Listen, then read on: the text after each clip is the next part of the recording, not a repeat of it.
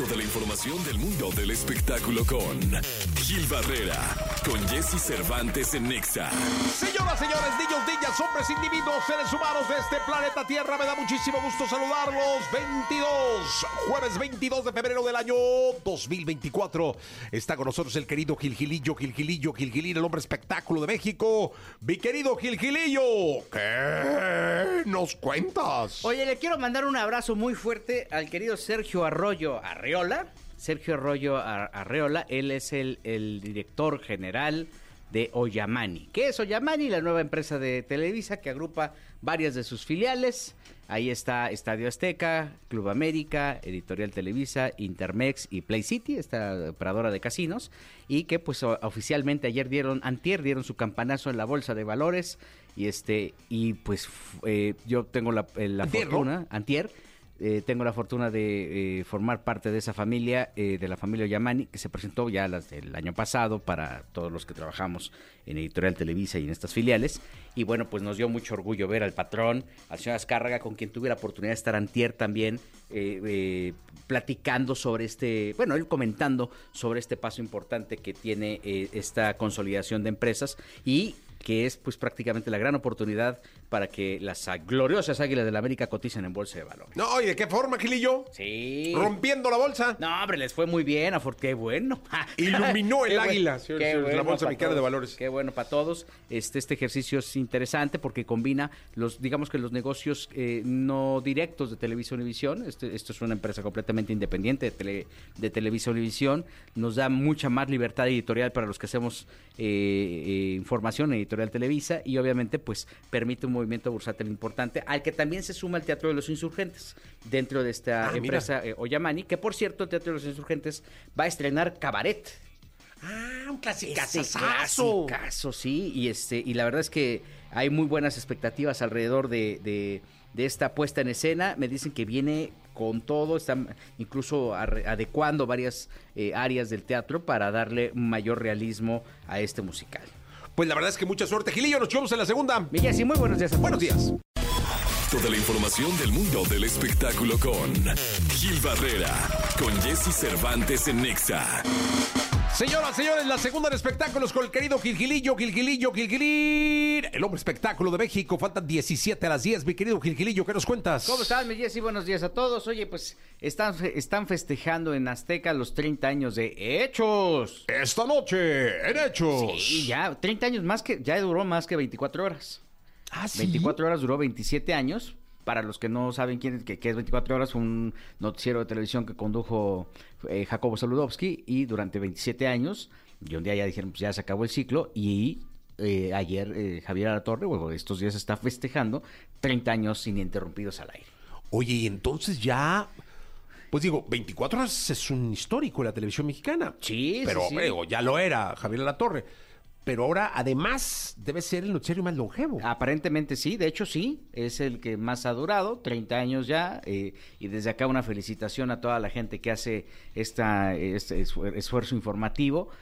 A mí lo que me sorprende es que a la torre está exactamente igual. Igualito el vato que se pone, ¿no? No, no, ¿quién sabe? Que pase las cremas, ¿va? Yo con pomada de la de esas cosas, ¿no? De Anabel o una Sí, cosa así. sí, sí, sí, Porque sí. este, la verdad es que está igualito. Y entonces hicieron una especie de, de eh, eh, un seguimiento físico de todos los noticieros, de todos los años que ha conducido, eh, de todos los noticieros que ha conducido, y es impresionante que no ha cambiado nada. Incluso eh, estaba un poquito más chubby, después ya se adelgazó. Acuérdate que hubo una etapa en la que se quitó el bigote. Ah, cierto. Pero se lo quitó dos meses y después ya se lo. Creo que ya. se- Alguien le habló y le dijo, déjate ese bigote por el amor de Deu. encontró uno ahí en este en 15 de septiembre y se lo puso, ¿no? Para no para no verse diferente.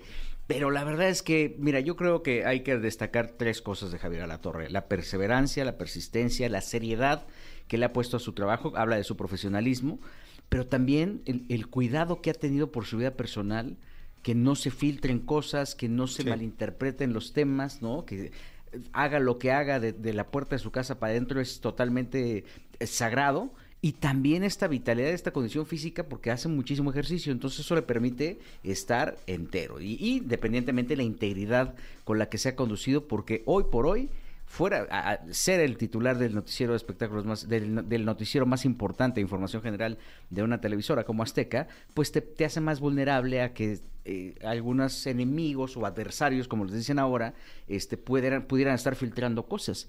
Y si hay algo que destacar de Javier es su integridad y la forma de conducirse. Entonces, independientemente de lo que profesionalmente envuelve a, todo, a toda la barra informativa de Azteca y particularmente al noticiario, este, creo que eso hay que destacarlo y ahí están los resultados, ¿no? Sí, la verdad es que sí, Gil, y un abrazo muy grande a Javier a la Torre, eh, a todo Azteca. La continuidad es lo que como pide uno en, los medios y vaya que con Javier Alatorre lo han conseguido.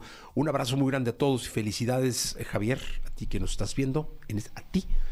Un abrazo, eres un ejemplo, muchas felicidades. Sí, lo está haciendo muy bien. Además, sabes que la construcción del noticiero también vale la pena destacarlo. O sea, eh, eh, fue innovador en todos los sentidos, en la forma de contar las, noticias. obligaban a los reporteros a trabajar con los editores.